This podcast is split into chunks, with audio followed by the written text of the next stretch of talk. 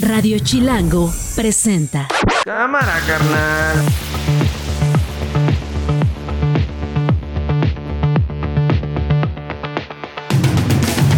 Aunque no lo crean, ya es viernes, es 15 de septiembre, llegó el viernes, es la una de la tarde. Soy Nacho Lozano y esto no es un noticiero. Así suena el mediodía. El insurgente, ese nombre tan emblemático que le ha dado el presidente al tren interurbano México-Toluca, no solo rinde homenaje al gran Miguel Hidalgo y Costilla, sino también va en sintonía con el espíritu luchador del pueblo mexiquense. Este primer tramo tiene una longitud de 20 kilómetros, cuatro estaciones, cuatro trenes y tendrá una frecuencia de 15 minutos en cada estación. El compromiso de que terminamos en diciembre, ¿verdad? La obra civil. A ver, párate, Jesús. Claudia Sheinbaum, ¿de verdad estás de acuerdo que demuelan mi casa y las de mis vecinos? Esta idea salió de tu equipo de campaña y mandaste a tu empleado atacar. Exigimos respeto y que no me lo puedan por medio de un teléfono. Exigimos la presencia de este lado, aquí, haciendo sensorización de los problemas de frente. First, to examine how NASA can use our expertise and instruments to study. En primer lugar, examinar cómo la NASA puede utilizar nuestra experiencia e instrumentos para estudiar estos fenómenos desde una perspectiva científica. En segundo lugar, cambiar la conversación sobre estos fenómenos del sensacionalismo a la ciencia. Yo si no puedo pintar, prefiero morirme. Es decir, no quiero vivir inválido en una silla de ruedas o lo que sea. Sino yo quiero morirme pintando, con el pincel en la mano, como dicen que murió Picasso. Pues ahí está, Daniel González está con nosotros en este viernes. Daniel, feliz eh, viernes 15 de septiembre. Pues que no te agarren manejando, obviamente, borrachos. Es la primera, la primera recomendación de todas. Y la segunda es, este, pues obviamente entender que hoy hay ley seca. Nos tratan como menores de edad. El estado Nacho, como el es estado nana, ¿no? sí. Decirte, Es que- no puedes tomar. Sí, sí. O sea, puedes emborracharte en bares porque sí puedes en estas delegaciones Mm. tomar en bares y en restaurantes, pero no puedes ir a la tienda a comprar.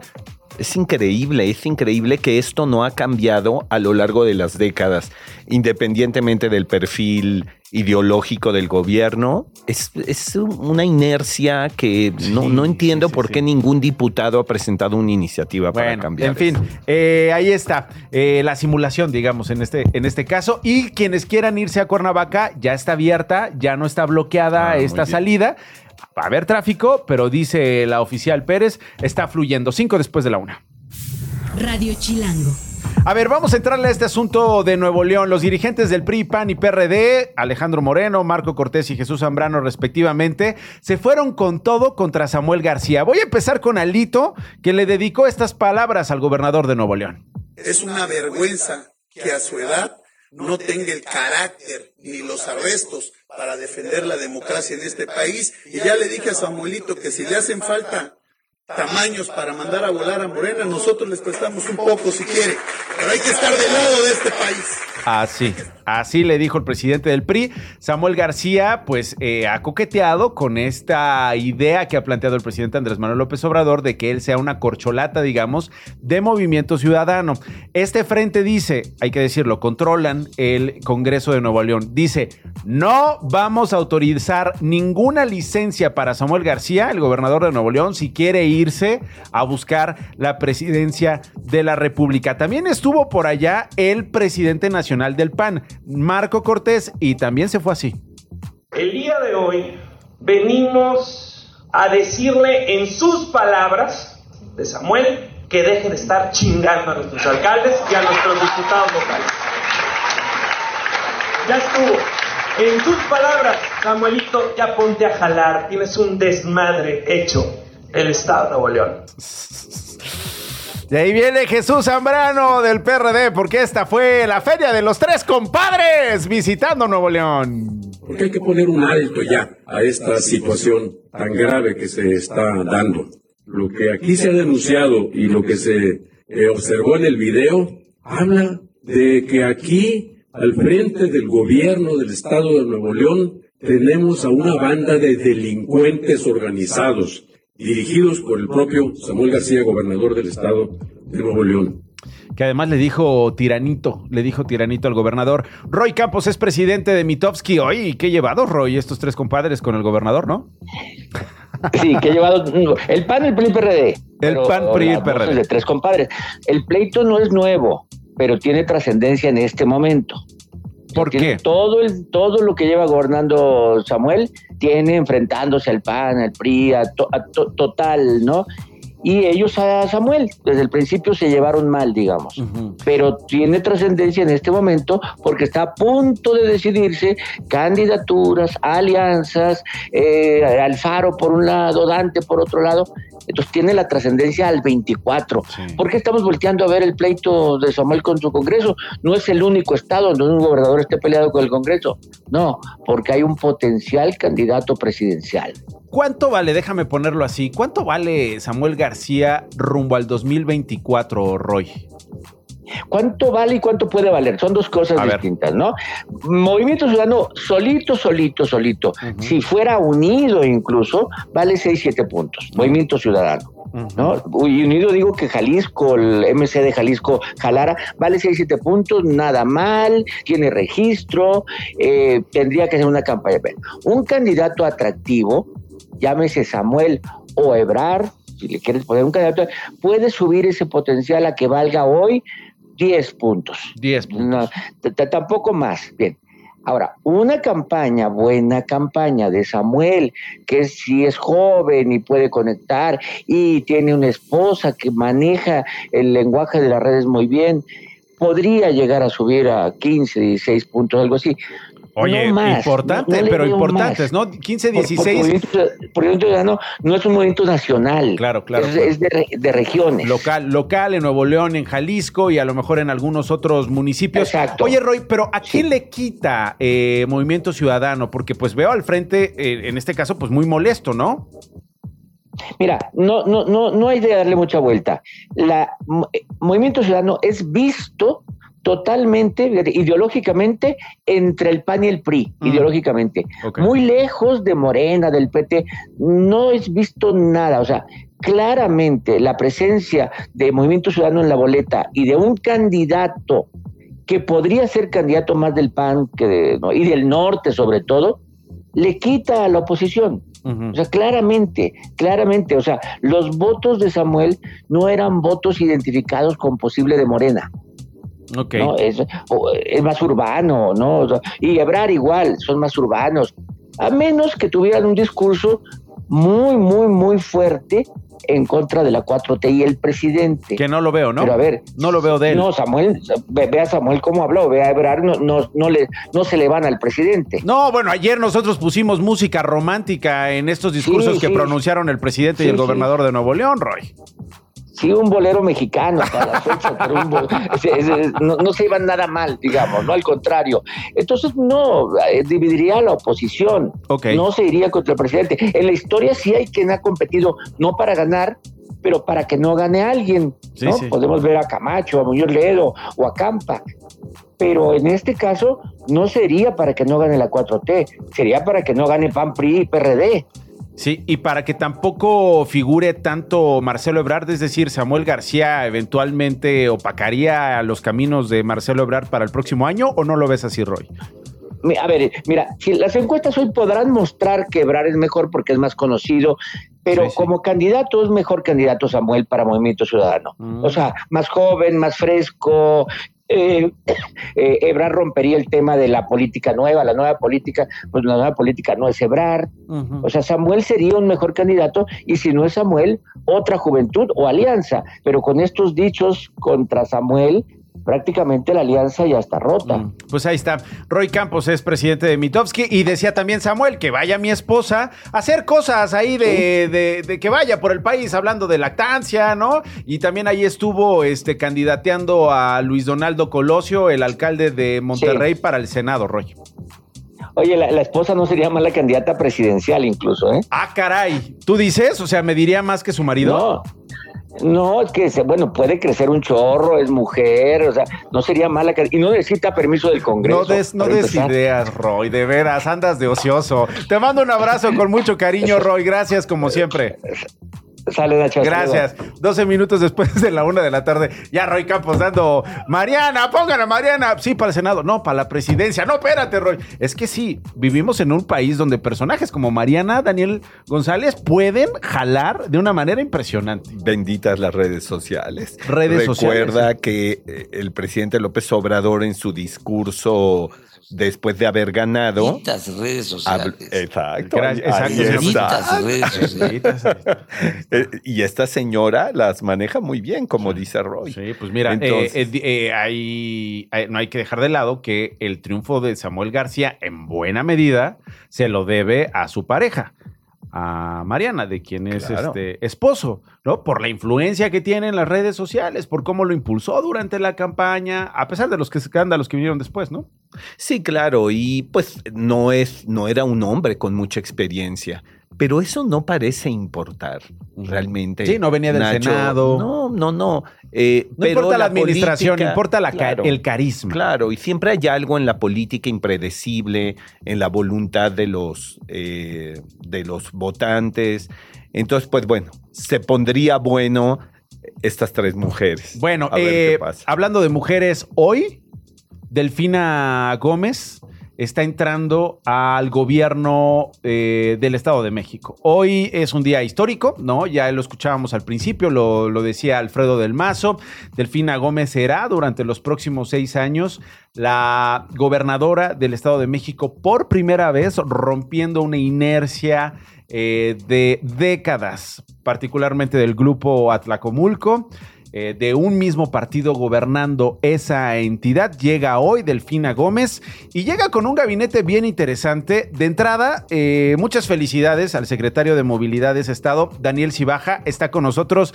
Secretario, qué gusto saludarte. ¿Cómo estás? Ay, hola Nacho, mucho gusto. Ay, oye, pues es que eres eh, joven, eres el más joven del gabinete, Daniel. Sí, me decía la maestra que en la historia, entonces es un doble de responsabilidad. Al más joven de la historia de movilidad. Oye, y mira, y mira, vaya, vaya el día de hoy, ¿no? Esta, esta apertura del, del tren eh, México-Toluca parcialmente abierto, secretario. Sí, a ver, es un gran reto, Nacho. Tú sabes que el tema de la movilidad es el tema principal del Estado Sí. de México. Lo anunció ayer el presidente, lo anuncia hoy la gobernadora, el mismo gobernador lo ha dicho. Entonces estamos ante un reto fundamental, porque imagínate, Nacho, hay más de 15 millones de viajes diarios en el Estado de México. Necesitamos generar un transporte público digno, seguro y eficiente. Ese es el principal reto. Tú sabes, prácticamente toda la gente que trabaja en la ciudad ve, viene o venimos del Estado de México.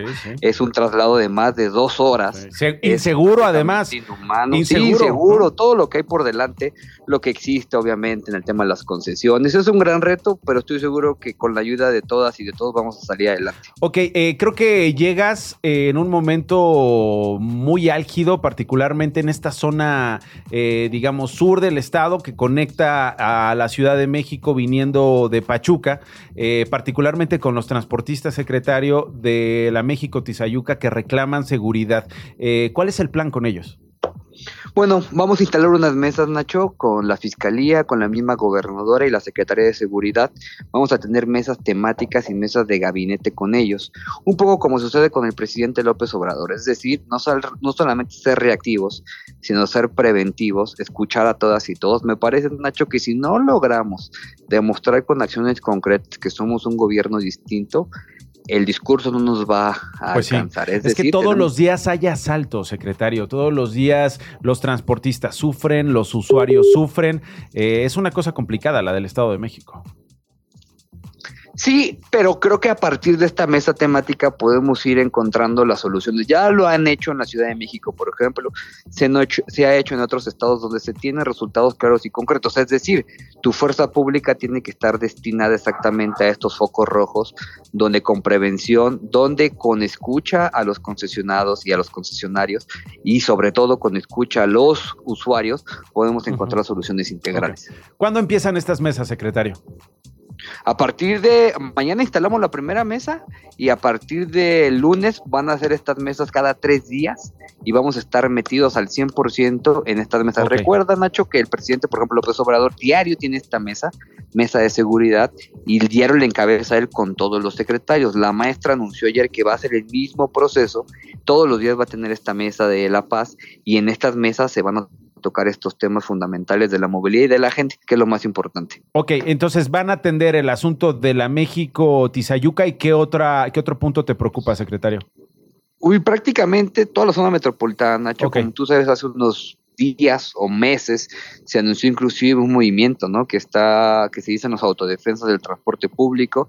Lo primero que hay que hacer es escucharles. Lo segundo es que encontrar soluciones en conjunto y lo tercero es que hay que darle seguimiento a estas políticas públicas para que sean en el mediano plazo pues tengan resultados adecuados. Me parece, Nacho, que es un tema de todo el tiempo estar vigilando, todo el tiempo estar evaluando y sobre todo estar escuchando a la gente, que es la verdadera, la gente que en verdad padece estas cuestiones. Escuchando y resolviendo, ¿no? Porque si ellos no ven eh, que las cosas cambien, pues va a ser muy difícil eh, los años por De venir acuerdo. y va a ser muy difícil. No, de acuerdo. cartera. Tenemos una bomba del tiempo ahí. Es Sí. la rifa del tigre, me dicen, porque Sí, sí, es un tema que durante años, años, años, años ha adolecido el Estado de México y no, la gente no ve resultados. Entonces, creemos que está mudar muy importante el tema y que necesitamos Sí. encontrar soluciones a la brevedad. Pero estás hecho para eso, vienes de Catepec, así que perfectamente sabes Eso, en pues dónde, a ver en qué dónde tal. te metes. Sí, Oye, Daniel, reto. eh, secretario, Todos vamos a lograrlo. Pues mucha suerte, que te vaya muy bien. Eh, vamos a estar pendientes de estas mesas. Hemos estado hablando con los transportistas. Yo que te cuento, tú lo sabes, están muy preocupados, están asustados, están muy molestos por eh, lo que implica trabajar. Ojalá y estas mesas de paz eh, resuelvan esta situación. Bueno, eso eh, por un lado. Segundo, yo hablé contigo hace unos días del proceso de Morena, estabas muy molesto por el resultado respecto a Marcelo Ebrard. ¿Qué pasó con Marcelo? Eh, eh, es decir, te veo en un gobierno de Morena. ¿Vas a dejar Morena, secretario? ¿Vas a seguir en Morena? No, es un, es un, como tú sabes, yo he sido militante de Morena hace mucho tiempo. Yo tengo interlocución con todos los actores de Morena. Yo conozco a la maestra hace más de 10 años y es una invitación que me hace la maestra primero por sus grandes eh, pilares que tiene, no corrupción, eficiencia y austeridad. Son tres banderas que yo he encabezado. Segundo, porque también lo platiqué con el equipo al que yo pertenezco y no hay ninguna objeción al respecto. Y tercero, Nacho, que es lo más importante, que yo hago un compromiso de ahora en adelante ser funcionario público, no ser representante popular. Eso es muy distinto. Tú cuando eres representante popular, Nacho, puedes este, participar, no tienes prácticamente ninguna complicación legal. Al ser funcionario público, obviamente yo renuncio a ese tema. ¿Por qué? Porque soy funcionario público, es decir, no puedo ir en horario laboral. Pero tu afila sí, pero tu afiliación en Morena sigue o va a seguir? Sí, claro, va a no, seguir. claro. Yo soy a pesar de que Marcelo, nacional, a pesar de que Marcelo a lo mejor en un equipo. futuro diga me voy de Morena. Bueno, eso dependerá, pero sí, sí, nosotros tenemos una historia muy fuerte en Morena. Somos un equipo en Ecatepec, somos más de 10 consejeros estatales, somos tres consejeros nacionales, somos un equipo y como lo platiqué con el compañero Marcelo, nosotros hacemos colectividad. No es que yo decido una cosa o alguien decide otra Ok, cosa. es colectivo. Nosotros tomamos las decisiones por consenso, Ok. eh, dialogando y estoy seguro que vamos a llegar a buen puerto escuchando a todas y todos. Parece que Marcelo se va de Morena, secretario. No, hay mucho. ¿eh? Todo no lo creo, hay que esperar, pero hay visiones encontradas y el canciller, el ex canciller tiene una virtud, escucha mucho. Y No lo crees, o sea, tú no lo ves fuera de Morena. Yo no, yo no lo veo. Tú no lo ves fuera de. Morena. Que eh, No, parte no, no. del gabinete de Claudia Sheinbaum, si eventualmente gana el próximo año. No lo creo, no lo creo. No, porque no es un ¿En el tema Senado? es un tema de proyectos, entonces no estamos ahí para negociar a ver qué nos dan. Estamos ahí para ver cómo transformamos la vida de la gente a través de las instituciones y es lo que queremos. Bueno, mucha Entonces, donde suerte. seamos útiles va a ser, imagínate, yo que la maestra me, me da este privilegio de invitarme, pues si en verdad eh, pongo un, un interés personal de que no, no, no, sería ser mentiroso con la gente. Yo digo que la gente me importa los que menos tienen, me importa este legado de por el bien de todos, primero los pobres, pues tenemos que tener altura de miras y poner siempre por delante el proyecto de nación Bueno. y es lo que estamos haciendo. Secretario, te propongo, mantengamos la comunicación. Tú sabes, Claro. Radio Chilango se escucha mucho en el Estado de México, en la zona Sí, metropolitana. Nos escuchan mucho mucho transportistas, nos escuchan mucho Ubers, combis, pero también este, conductores. Entonces va a ser muy interesante lo que venga. Mucha suerte para ti y ojalá y Claro, podamos Nacho, ir y aprovecho el todo comercial esto, para ¿no? decirles, no se preocupen, es una nueva era de la mano de ustedes transportistas, no corrupción, austeridad y siempre una interlocución diaria con nosotros directamente. Vamos un viendo. Gracias. Igualmente, eh, Daniel Cibaja, el secretario de Movilidad del Estado de México, 22 después de la una. Esto no es un noticiero. Y ahí escuchábamos al secretario que estaba eh, hablando acerca de esto que también se inauguró, una parte, la fase 1 del tren interurbano México-Toluca. Decía yo que el presidente López Obrador estuvo acompañado hoy de la gobernadora Delfina Gómez Álvarez y de Alfredo del Mazo Maza, el gobernador saliente del Estado de México. Ellos inauguraron hoy la fase 1 del tren interurbano México-Toluca, el insurgente. Esto fue lo que dijo Delfina Gómez, la gobernadora del estado, el día de hoy. El insurgente, ese nombre tan emblemático que le ha dado el presidente al tren interurbano México-Toluca, no solo rinde homenaje al gran Miguel Hidalgo y Costilla, sino también va en sintonía con el espíritu luchador del pueblo mexiquense. Va a costar 15 pesos, Daniel. 15 pesos a partir de octubre. Eh, el costo eh, lo pagaremos a través de una tarjeta de movilidad integrada. Jorge Mendoza Sánchez, el director de Banobras, destacó que se trata del primer tren con estas características que se inaugura en los últimos 26 años. También hay que decir una cosa, llevamos esperando nueve años. Dijeron que esto lo iban a acabar, y que, pero pues, llevamos nueve años. Es el director de Banobras. Este primer tramo tiene una longitud de 20 kilómetros, cuatro estaciones, cuatro trenes y tendrá una frecuencia de 15 minutos en cada estación. Bueno, pues ahí está. José Ríos es reportero en el Estado de México. ¿Cuándo va a estar completo, Pepe? ¿Qué tal, Nacho? Pues va a estar prácticamente terminado hasta el próximo año. Se supone que eso es lo que estaban anunciando ahorita las autoridades. Y como bien comentabas, Nacho, pues esta obra ya está a punto de cumplir 10 años. Vamos a estar a la espera de cómo se va a resolver esta construcción, porque pues bueno, este tramo es el del Estado de México, el que ya está concluido, pero pues como tú bien sabes y todo el auditorio que nos escucha en Radio Chilango, sabemos que ese tramo de Santa Fe, que serían dos estaciones Claro. más, salvo la terminal de, adicional a la terminal de observatorio, los que faltan por concluir. Entonces, básicamente, pues esta es una obra que se está inaugurando a medias y bueno, por otro lado, pese a esto, eh, la población del Estado de México que cruza aquí en el centro de Toluca, en el Valle de Toluca, pues sí se encuentra emocionada y entusiasmada sobre este proyecto. Ahora va a caber a esperar cómo van a ser las formas de lados de esa parte donde llega el tren interurbano al final a conectar hacia la Ciudad de México. Por ahora, pues bueno, una interesante inauguración y como te comentaba al inicio, pues las rechiflas tampoco no faltaron, sobre todo con este movimiento político que se está realizando en el Estado de México, donde el gobernador Alfredo del Mazo, actual gobernador, no olvidemos que acaba la administración a medianoche, pues se recibió algunas rechiflas por parte de algunos asistentes de este encuentro. Entonces, eh, pues vamos a estar a la espera de cómo va a evolucionar estos primeros días. Por lo pronto, el servicio en el mes de septiembre va a ser gratis y posteriormente ya costará 15 pesos el pasaje. Ese es el informe que te tengo, Nacho. Y te mando un abrazo, José Ríos, reportero en el Estado de México. Pausa, regresamos. Esto no es un noticiero. Hoy en la mañana amanecimos con la noticia de la muerte de Fernando Botero. Nicolás Alvarado es periodista y escritor. Nicolás, qué gusto saludarte en este mediodía. 91 años tenía este pintor y escultor colombiano. Tenía 91 años Fernando Botero, que yo diría que es una de las figuras señeras de la cultura popular a lo largo del siglo XX. Botero inició su carrera primero como ilustrador comercial en el mundo de las publicaciones periódicas, en el mundo de los libros, se, formó como artista, empezó a ser un artista muy cotizado y adquirió Nacho pues esta, esta identidad muy rápidamente identificable de ser, digamos, el pintor de los gorditos. Es decir, Botero que se sentía interpelado por, digamos, la opulencia carnosa de los seres humanos y esto le permitía hacer estos, esta- estas pinturas y esculturas levemente satíricas, amables en general, digamos, había una, una sátira juguetona hacia las mores de los seres humanos, hacia nuestro ejercicio del poder, hacia nuestro ejercicio de la seducción, hacia nuestra vocación de construcción de belleza. Había, digamos, una mirada indulgente, no exenta de sarcasmo, pero de un sarcasmo indulgente a la actividad de los seres humanos, que le volvió a volverse un verdadero fenómeno popular, aun si no le concitó particularmente el respeto del establishment artístico.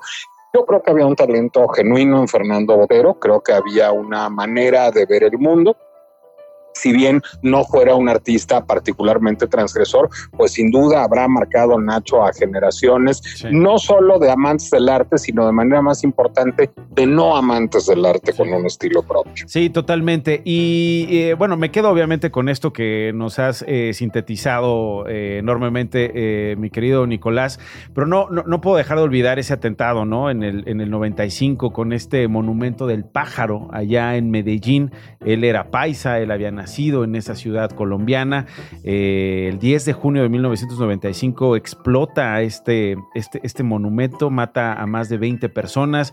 Me acuerdo también, digo, perdón, pero pues estas controversias con su hijo, eh, estuvo en algún momento en la cárcel, él manteniendo, este, pues al final, un bajo perfil durante el periodo en el que su hijo estaba detenido, en medio de escándalos de desvíos de recursos, en fin, eh, y una figura que pues eh, se mantuvo, digamos, eh, eh, al margen de esto, pero que inevitablemente alcanzaron estos hechos a la figura de Botero, ¿no, Nicolás? Sí, Nacho, él no fue una figura escandalosa, sin embargo fue una figura que se vio inmersa en escándalos. Creo que era un hombre que tenía un buen manejo de su imagen pública. Creo que logró que no fuera no, no, ser tocado, digamos, por estos fenómenos periféricos a él, tanto en términos políticos como en términos familiares, y que terminó siendo una figura muy apreciada. Yo diría que eh, Botero es probablemente el último de los grandes pintores populares, o si quieres tendrá un heredero en Banksy, pero siendo Banksy una figura como mucho más mm. transgresora a lo mejor, y a lo mejor mucho más eh, subversiva en términos políticos, pero digamos en términos de pintor y de gente que hace arte público, sí creo que logró trascender el escándalo para volverse una presencia, pues básicamente entrañable en la vida de muchos países. Sí, sí, sí, y además muy, muy cotizado, ¿no? Las subastas de millones y millones de dólares, este, hasta dos millones eh, de dólares se pagaban por obras, por obras de él, lo vio, lo vio en vida, y pues bueno, hoy, eh, por supuesto, contamos esta muerte allá en Mónaco de Fernando Botero a los 91 años. Nicolás, no sabes cómo te agradezco siempre eh, que me tomes la comunicación. Un abrazo muy fuerte, Nicolás, y feliz grito. Nacho, igual un abrazo para ti. Igualmente para ti. Esto es lo que dijo Fernando Botero sobre la muerte. Esto fue lo que dijo Fernando Botero sobre cómo imagina el último aliento. Yo si no puedo pintar, prefiero morirme. Es decir, no quiero vivir inválido en una silla de ruedas o lo que sea. Sino yo quiero morirme pintando, con el pincel en la mano, como dicen que murió Picasso. Y así, y así a los 91 años, pues bueno, estamos contando la muerte. No sé, Daniel, si murió pintando estaba, tenía una neumonía, estaba, se le agravó la neumonía, estuvo internado varios días en el hospital, eh, fue dado de alta ayer jueves porque quería recuperarse en su casa, donde murió.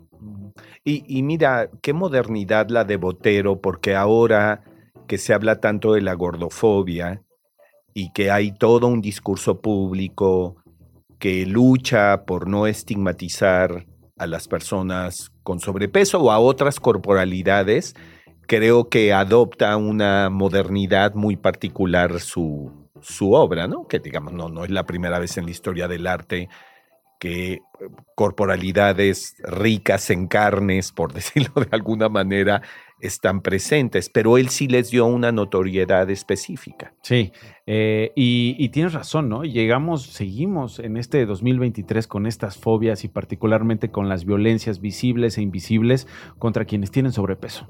Sí, y que tienen otras corporalidades que igual pueden estar sanas, porque además esta asociación claro. automática que se hace entre enfermedad y un tipo de cuerpo. En Facebook encuentras a Nacho como Nacho Lozano Page. En X y en Instagram, arroba Nacho Lozano. En arroba no es un noticiero, de todas las redes puedes comentar, mentárnosla o invitar las caguamas. Espero que nos inviten las caguamas en lugar de que nos mienten la mamá. Me pregunto qué va a cenar Luis Espino esta noche, patria. Querido Nacho, ¿cómo estás? Bien, ¿y tú? Qué gusto saludarte. ¿Qué vas a cenar hoy? Pues yo creo que lo- los infaltables tacos, ¿no? Y si se puede un pozolito, perfecto. Un pozolito, unos tacos, eh, chiles en nogada, habrá quien se eche unos pambazos, que las tostadas, eh, enchiladas, obviamente quien abra la botella de, Sopes. de tequila, de mezcal. suave. Eh, se va a poner bien suave esta noche. eh, y obviamente existe esta expectativa, mi querido Luis, de lo que va a decir el presidente. ¿Qué va a pasar esta noche en el grito? ¿Cuáles van a ser las vivas de esta noche? Tú sabes de discursos, tú sabes de palabras en bocas de políticos. ¿Qué va, qué- ¿Cuál es la expectativa que tiene Luis Espino del grito esta noche? Bueno, la verdad es que por principio de cuentas no debería haber expectativa, Nacho, porque a mí me parece que el grito de independencia es un ritual eh, que debe estar eh, pues eh, siempre dentro de un marco de eh, tradición. Hay, que, hay que entender una cosa, en, en México el, el presidente de México, sea quien sea, es jefe de Estado y es jefe de gobierno. No es jefe de partido político, no es jefe de una facción política. Eh, eh, cuando, cuando da el grito, cuando trae la banda presidencial puesta y da el grito, lo hace en su calidad de jefe del Estado mexicano. Y como tal, nos está representando a absolutamente todos los mexicanos, piensen como piensen, voten como voten, crean en lo que crean, sean quienes sean. Y, Pero no eh, ha pasado, en ese- Luis. Cada año, mira, cada año los presidentes nos sorprenden, ¿no? Yo recuerdo esos, esos vivas de Vicente Fox, esos vivas eh, de Felipe Calderón en medio de la guerra contra el narco, eh, los vivas atropellados también de Enrique Peña Nieto. El año pasado, las tres Cs de López Obrador, ¿no? Este, eh, que, que- que también llamaron la atención y que generan expectativas. La verdad es que tampoco los presidentes se saben comportar en el grito. Pues mira, eh, pueden variar más o menos, pero pues básicamente yo puedes meter un héroe más, no mencionar a, a algún otro. Y basta. En los últimos años meter más, reconocer más a las, a las heroínas, a las mujeres que participaron de manera muy importante en la lucha por la independencia. Ese tipo de cambios está bien. Yo con los cambios que me refiero que no deberían suceder es justamente, y, ahí- y para allá iba, al tema de lo que ocurrió en 2022. Porque Ujú. digo, a ver, pensemos, Nacho, amigos del público, que López Obrador le tocaron, le han tocado cuatro gritos de independencia Sí. y dos han sido históricos porque dos fueron con el zócalo vacío. Ah, sí, sí. Justamente el, el de 2020 y el de 2021, 21, sí, sí. debido a la pandemia. Sí, sí, sí. Entonces, además de eso, en 2022 él efectivamente hace esto que a mí me pareció que estuvo fuera de contexto, que fueron tres mueras, ¿no? Sí, sí, que, sí. que- que él ya mete ahí una agenda, pues, político-ideológica que dice, eh, el año pasado dijo, Muera la muera la corrupción". corrupción, muera el clasismo y muera el racismo. Así es. Obviamente nadie en su sano juicio va va- va a decir que está a favor de ninguna de esas tres cosas, pero no las dice en el vacío. Él todo el tiempo, todos los días, eh, se, eh, se la pasa manejando un discurso en el que asocia con estos términos a la oposición política y no solo a la oposición política, al periodismo, a la crítica, a cualquier ciudadano. a las que clases medias, a las clases altas, que no podemos decir que sean privilegiadas, pero sí hay un discurso, digamos, clasista.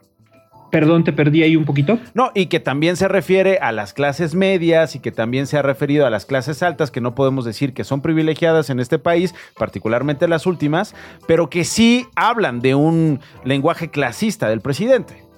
Y que final, al final del día, en el contexto de una ceremonia cívica, donde él eh, está en su, pap- en su investidura de jefe de Estado y en un ritual que debe unirnos a todos, pues no viene Pues al sí. caso ese tipo de Bueno. expresiones que tienen que ver más con lo político y lo ideológico. Hagamos En una apuesta, sentido- Luis. A ver, eh, yo creo que en esta noche seguramente se van a aventar por lo menos dos mueras y un viva. A ver si no dice viva Claudia. Probablemente, o viva su partido, O viva Morena, o, viva él, ¿no? Porque, pues, yo creo ¡Viva que yo! de- ¡Viva! de eso. Señor presidente. ¡Viva Clau también! también, viva Morena, también muera al frente. Pues, ¿Quién sabe? A ver qué pasa.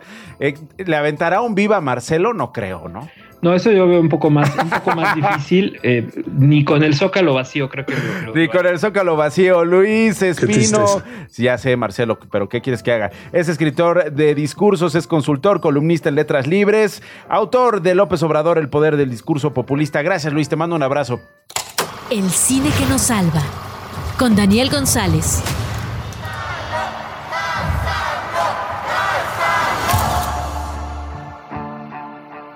Mi papá introduced me to lucha libre, took me to a few matches. You don't see him no more?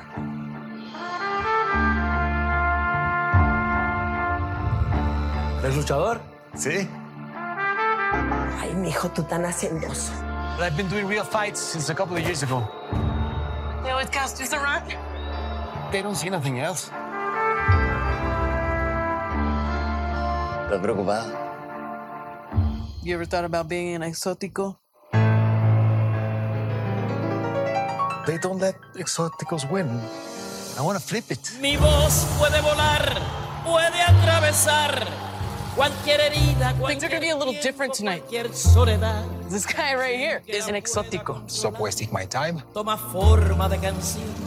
Así es mi voz, que sale de mi corazón y volará. Saúl Armendaris, un luchador aficionado, un luchador homosexual, ahí en El Paso, que salta la fama después de crear un personaje histórico, Casandro, el Liberace, como le llaman, de la lucha libre. Esta semana, Daniel González, tuvimos el privilegio de ver Casandro, esta película que está a punto de estrenarse eh, y que habla de precisamente este exótico, de este Casandro que ya habíamos visto en documentales, que ya habíamos visto en reportajes, que ya habíamos admirado, digamos, por su historia personal, por lo que significa para la vida internacional inte- eh, o transmuro, hay que decirlo, en esta frontera eh, entre, entre Chihuahua y los Estados Unidos, entre El Paso y Juárez, en fin, y que pues termina por lo menos ahora, o continúa, vamos a decirlo, este, contándose a través de esta película. Sí, sí, Nacho. Y, los exóticos, eh, su presencia en la lucha libre es desde la década de los 40 del siglo pasado, que en un principio impugnaban la masculinidad, la hombría tan propia de este deporte, de este espectáculo, pero fueron ganando terreno y si en un principio no estaba asociada con su preferencia sexual, pues todo el Fue despliegue. inevitable, fue inevitable Bueno, al paso de los terminaron, años. termina, miembros de la comunidad LGBT, como el mismo Casandro, terminaron tomando por asalto el ring y afirmando un orgullo muy particular. Y qué buenos elementos y qué buenos personajes. Es decir, la Ah, propia historia de Saúl Armendari, su madre, el padre, eh, en fin. eh, sí, la- hay muchos temas de la cultura mexicana, ¿no? La relación con la madre, con el padre. en español y en inglés, como se habla en la frontera. Gerardo Gatica es productor de esta película que además protagoniza a Gael García Bernal. Está por ahí también Bad Bunny. Hay varios otros este, Sí, bueno, actores. Perla de la Rosa. que hace un personaje fantástico Sí, como la que mamá es una de gran, gran actriz juarense, lo mismo que Joaquín Cosío. El casting realmente es uno, uno de los grandes aciertos. Gerardo, bienvenido a Radio Chilango. ¿Cómo estás? Hola Nacho, hola Daniel, muy bien, ¿ustedes cómo están? Pues bien, acá comentando la película, Daniel, eh, te quiere hacer una pregunta, un primer planteamiento. Y pues de entrada, felicidades por Casandro. E íbamos, eh, eh, eh, por supuesto, eh, bien contentos. Daniel, tú, a ti te tocó verla en, una premier, sala, sí, en, una, en- en una premier. A mí me tocó verla eh, eh, en casa. Digamos que eh, la experiencia debió de haber sido distinta, Dani. Sí, sí, le- eh, es una película entretenida y bueno, el mismo Gerardo estuvo presente y, y, pues sería muy interesante Gerardo que nos compartieras, dado que tú tienes una gran experiencia como productor de la película Ya no estoy aquí, eh, de museo, ¿qué, qué dificultades hubo para hacer esta película? Uf, eh, muchas. Empezamos. Mucha ¿Por dónde quieres empezar? pues empieza por lo más difícil, Gerardo.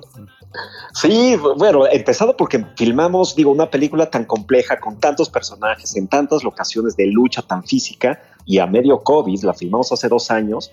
Entonces desde ahí nos enfrentamos a unos retos terribles de que en cualquier momento teníamos que parar, parar rodaje o algo así. Afortunadamente todo salió bien. Eh, pero bueno, pues la verdad es que el, el- el proyecto es un proyecto complejo, complicado, eh, pero que lo llevamos a buen puerto con un equipo increíble, un cast de primerísima y bueno, con Gael que se echó al personaje, a la película sobre sus hombros y puso ahí el físico y la mente en juego para, para crear a, a nuestro Casandro. ¿Cómo le fue a Gael con este entrenamiento que me imagino hay que tener? Digo, hay, hay, hay, hay, hay momentos en los que sí eh, Gael pues tiene que ser luchador como parte de su obligación como, como actor. Eh, eh, ¿Cómo le fue a Gael? Muy bien, él se preparó durante mucho tiempo, durante muchos meses previos a la película. Estuve en entrenamiento ahí con, con la gente de la AAA que nos hizo favor de estar trabajando ahí con nosotros muy de cerca y, y se convirtió en un luchador Gael. Ah, se echaba las, todas las llaves ahí que ven y la, que vuela y demás, todo eso era Gael ahí poniendo el físico en juego. Y, y bueno, pues la verdad es que yo no me subí al ring con él. No, no, no, no, no. Sí te anda acomodando tres, cuatro guamazos. ¿Cómo está Saúl? ¿Cómo está Saúl Armendaris? ¿Cómo está Casandro? Ahí va, ahí va. Tuvo un tema de salud Sí, justo un supe. par de semanas antes de empezar rodaje. Tuvo ahí una, una, una embolia y estuvo muy delicado de salud, eh, pero poco a poco, a base de muchísimo esfuerzo, de muchísimo trabajo y recuperación y terapia, eh, va, va mejorando Saúl y está muy contento, muy emocionado y muy orgulloso de la película que hicimos. ¿Sabes qué dijo cuando la vio terminada? Eh, pues lloró y lloró y lloró y nos abrazaron. Él tiene un impedimento a partir del, de la embolia que tuvo, tiene un pequeño impedimento en el habla, eh, pero la emoción la compartía, ¿no? Llegó ahí, en se la pusimos en el paso, eh, lo fuimos a ver para allá y, y bueno, era un, mal, mar de lágrimas y de emoción. Y luego nos acompañó también a Sundance, que presentamos ahí la película a inicios de año, donde fue muy bien recibida. Y bueno, brilló, brilló, brilló Cassandra ahí estando con nosotros presentando la película. Eh, ¿Qué le espera a la, a la película, Gerardo? Decir, Se va a estrenar ya de una manera masiva, pero ¿cuáles son sus expectativas con este filme? Mira, hay, la verdad es que hay alta expectativa de, to- de, de- de todos nosotros como, como equipo de producción y del cast y, también del estudio que ha apoyado muchísimo el proyecto a partir de la increíble recepción que tuvo en Sundance y posteriormente hace unas semanas en Telluride. Eh, la crítica ha sido fenomenal, a Gael lo ponen eh, en, en- en- en- la crítica como, como lo más alto de su carrera, este personaje que interpreta. Entonces hay un empuje y un- una expectativa alta por parte de todos. Eh, se va a hacer un estreno limitado en salas de cine en Estados Unidos y en, y en Inglaterra para poder ser susceptibles a aplicar a todos los premios internacionales. En México, por, por cuestiones de, de- de programación, no nos fue posible, pero acá vamos a tener un estreno previo. Aquí salimos el 20, el 20 de este mes, eh, estrenamos en México, en, en Amazon, y el 22 en todo el mundo. Bueno, de ahí esperemos que, que se venga la buena aceptación, eh, la buena recepción y que puedan caer ahí algunas algunas buenas sorpresas con, con hasta dónde pueda llegar nuestra película. Pues mucha suerte, Gerardo. eh, muchas felicidades. Eh, eh, vamos a estar pendientes, por supuesto, de los pasos que siga esta película, este Casandro. Por lo pronto, te mandamos un abrazo y gracias por tomarnos la comunicación. Gracias a ustedes, un abrazo fuerte y el 20 de noviembre ahí le ponen play en Amazon Prime. Gerardo Gatica es el productor de Casandro. En esto no es un noticiero. La palabra canta. Pero también baila, se investiga y se explica.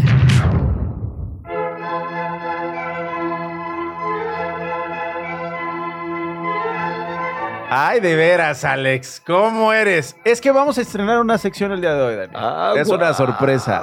Prepárate, me puso una cara de la palabra cantar. Sí, la carabina, sí. ¿Por qué? Porque está con nosotros y Daneli Mora Peralta, ella es doctora en lingüística y yo quiero, mi querida doctora, muchas gracias por tomarnos la comunicación, gracias por estar con nosotros en Radio Chilango, bienvenida. Hola Nacho, un gusto saludarte. Buenas tardes para ti y para tu auditorio. Gracias, gracias. Quiero agarrar una palabra una vez a la semana, de esas que usamos cotidianamente y a veces nos da pena decir en público, pero las usamos todo el tiempo, que a veces las escuchamos en la política, en voz de un líder de partido, en voz de un aspirante presidencial, en voz del día a día. Y conocer la historia de esa palabra, de dónde viene esa palabra, por qué usamos esa palabra. Y hoy quiero empezar con la palabra pendejo. La escuchamos hace algunos días, Xochil Gálvez la dijo allá en El Ángel, en mi gobierno va a haber pendejos, huevones ni rateros, ¿no? Pendejo lo utilizamos varios días, todo el tiempo. Doctora, ¿de dónde viene esta palabra? Nacho, es una palabra bastante interesante porque tiene un origen de latín y su significado es vello púbico o pelo del pubis. Ah, vello Eh, púbico o vello, o vello del pubis. Eso es un pendejo, digamos. El pelo del pubis. El Este pelo es del el origen pubis. del, del significado. este es el significado. Ah, mira, ok. Y entonces, y, y entonces eh, eh, su origen es latín y se ha venido utilizando, me imagino, en todos, en todo este tiempo por varias partes del mundo, ¿no? Así es. Tenemos desde 1450 en el arte de la cirugía con el significado de pelo del pubis y en las coplas ya para siglo XVI con Mm. Sebastián de Orozco con H, este gran cronista, poeta de sátira y autor del teatro del Renacimiento con el significado también de pelo del pubis. Es una palabra interesante en cuanto a que ha cambiado a lo largo del tiempo de ser un sustantivo masculino ha cambiado de categoría gramatical y de significado, porque ahora lo utilizamos para siglo XIX como un adjetivo que quiere decir tonto, cobarde, estúpido, pusilánime. Pusilánime lo vamos a entender como aquella persona que muestra poco ánimo y falta de valor para enfrentar acciones, incluso enfrentarse a peligros o incluso a dificultades o bien soportar desgracias. Y es Mm. justamente cuando ya adquiere estas características de significado peyorativo y resulta con una carga eh, ofensiva en el español y también posteriormente ha asumido otra categoría gramatical que es la de verbo. Es decir, tenemos como pendejear, exhibir a alguien como tonto, apendejar, como engañar y apendejarse, como atontarse. Sin duda de estos tres Ah. verbos también vamos a encontrar grados de superioridad y de inferioridad, porque no es lo mismo que yo pendeje a alguien que yo sea pendejado por alguien, por porque alguien. entonces ahí sí yo ya paso en el peor lugar con una autoestima pues bastante bajo. Sí, cómo no. Oiga, doctora, qué maravilla. ¿Te puedo hablar de tu doctora o no? Ay, sí. Sí, claro que sí. Doctora, Adelante, qué gusto Nacho. escucharte. ¡Wow! Esta explicación que nos acabas de dar de la palabra. De verdad, gracias, gracias, doctora. De- dices tú, en México sí tiene esta connotación ofensiva. Hay otros países, en Venezuela, en Colombia, que no necesariamente, que se usa como güey, por ejemplo, que usa, se usa como parna, como, como compadre, como amigo, ¿no? Así es, Nacho. Sin duda esto se va a deber a factores sociolingüísticos, es decir, que este lenguaje soez que está caracterizado por un alto grado de convencionalismo, es decir, que lo constituye por un lado no a veces una palabrota, sino que a veces el significado de un país a otro, incluso de una región dentro de nuestro mismo territorio, puede eh, cambiar, Cambiar, y puede producir malentendidos interculturales. Eso también es bien interesante que se considere como, en algunos casos, esta palabra puede ser considerada malintencionada o inadecuada en un idioma, incluso en el otro no. ¡Wow! ¡Wow! Pero fíjate, Nacho, ¿Sí? Que para el español sí pesa mucho el significado y no solamente en la parte social, sino también en la parte religiosa, porque tienes en el refranero mexicano, utilizando la palabra, estas frases populares, por ejemplo, con pendejos, Ajá. ni a bañarse, Ah, porque sí, hasta sí, el sí. jabón se pierde. ¡Ah, caray! Sí, ese es un clásico. Lo tienes en el, en el contexto religioso. A ver. pendejos ni a misa Ah. porque se hincan en gargajos. O Ah. bien, el que es pendejo al cielo no va porque lo joden aquí y lo joden allá. ¡No! Bueno, ya nos dio, ya nos dio varias para este fin de semana y para el proceso electoral del próximo año, doctora y Daneli Mora Fíjate, Peralta. Sí. Nacho, fíjate por último, Sí. hay algo interesante en el arte de insultar de Schopenhauer. A y ver. ahí dice que cuando se advierte que el adversario es superior y que no va a conseguir llevar razón, hay que personalizarse, ser ofensivos y groseros. Es decir, que el personalizarse consiste en que uno sea, el que uno sea parte del objeto de la discusión porque es una partida perdida. Ah. Y atacar al, con- al con- sí, al contrincante lo vuelve una persona insultante, maligna y ofensiva y grosera. Ah. Fíjate qué interesante la reflexión de Sí. Schopenhauer en el arte de insultar. El arte de insultar es un librito además que seguro se lo avientan en una sentada, en una sentada de Arthur Schopenhauer. Doctora, qué privilegio conocerte, qué privilegio escucharte. Gracias, gracias, gracias por prepararnos esta explicación acerca de esta palabra. A ti, Nacho, encantada y un gusto. Igualmente, y Daniel Mora Peralta, doctora en lingüística. ¿Qué hubo, Daniel? Wow. Bueno, en Perú se usa para todo lo contrario. Es sinónimo de astuto, sagaz. Qué interesante, ¿no? Los Ahí está. entresijos de la lengua. Nos quedamos con esa. Gracias por habernos acompañado hoy. Se quedan en Radio Chilango. Feliz grito. Nos escuchamos el próximo lunes a la una. Nos vemos. Esto no fue un noticiero con Nacho Lozano. Radio Chilango, la radio que... Viene, viene, ¿eh?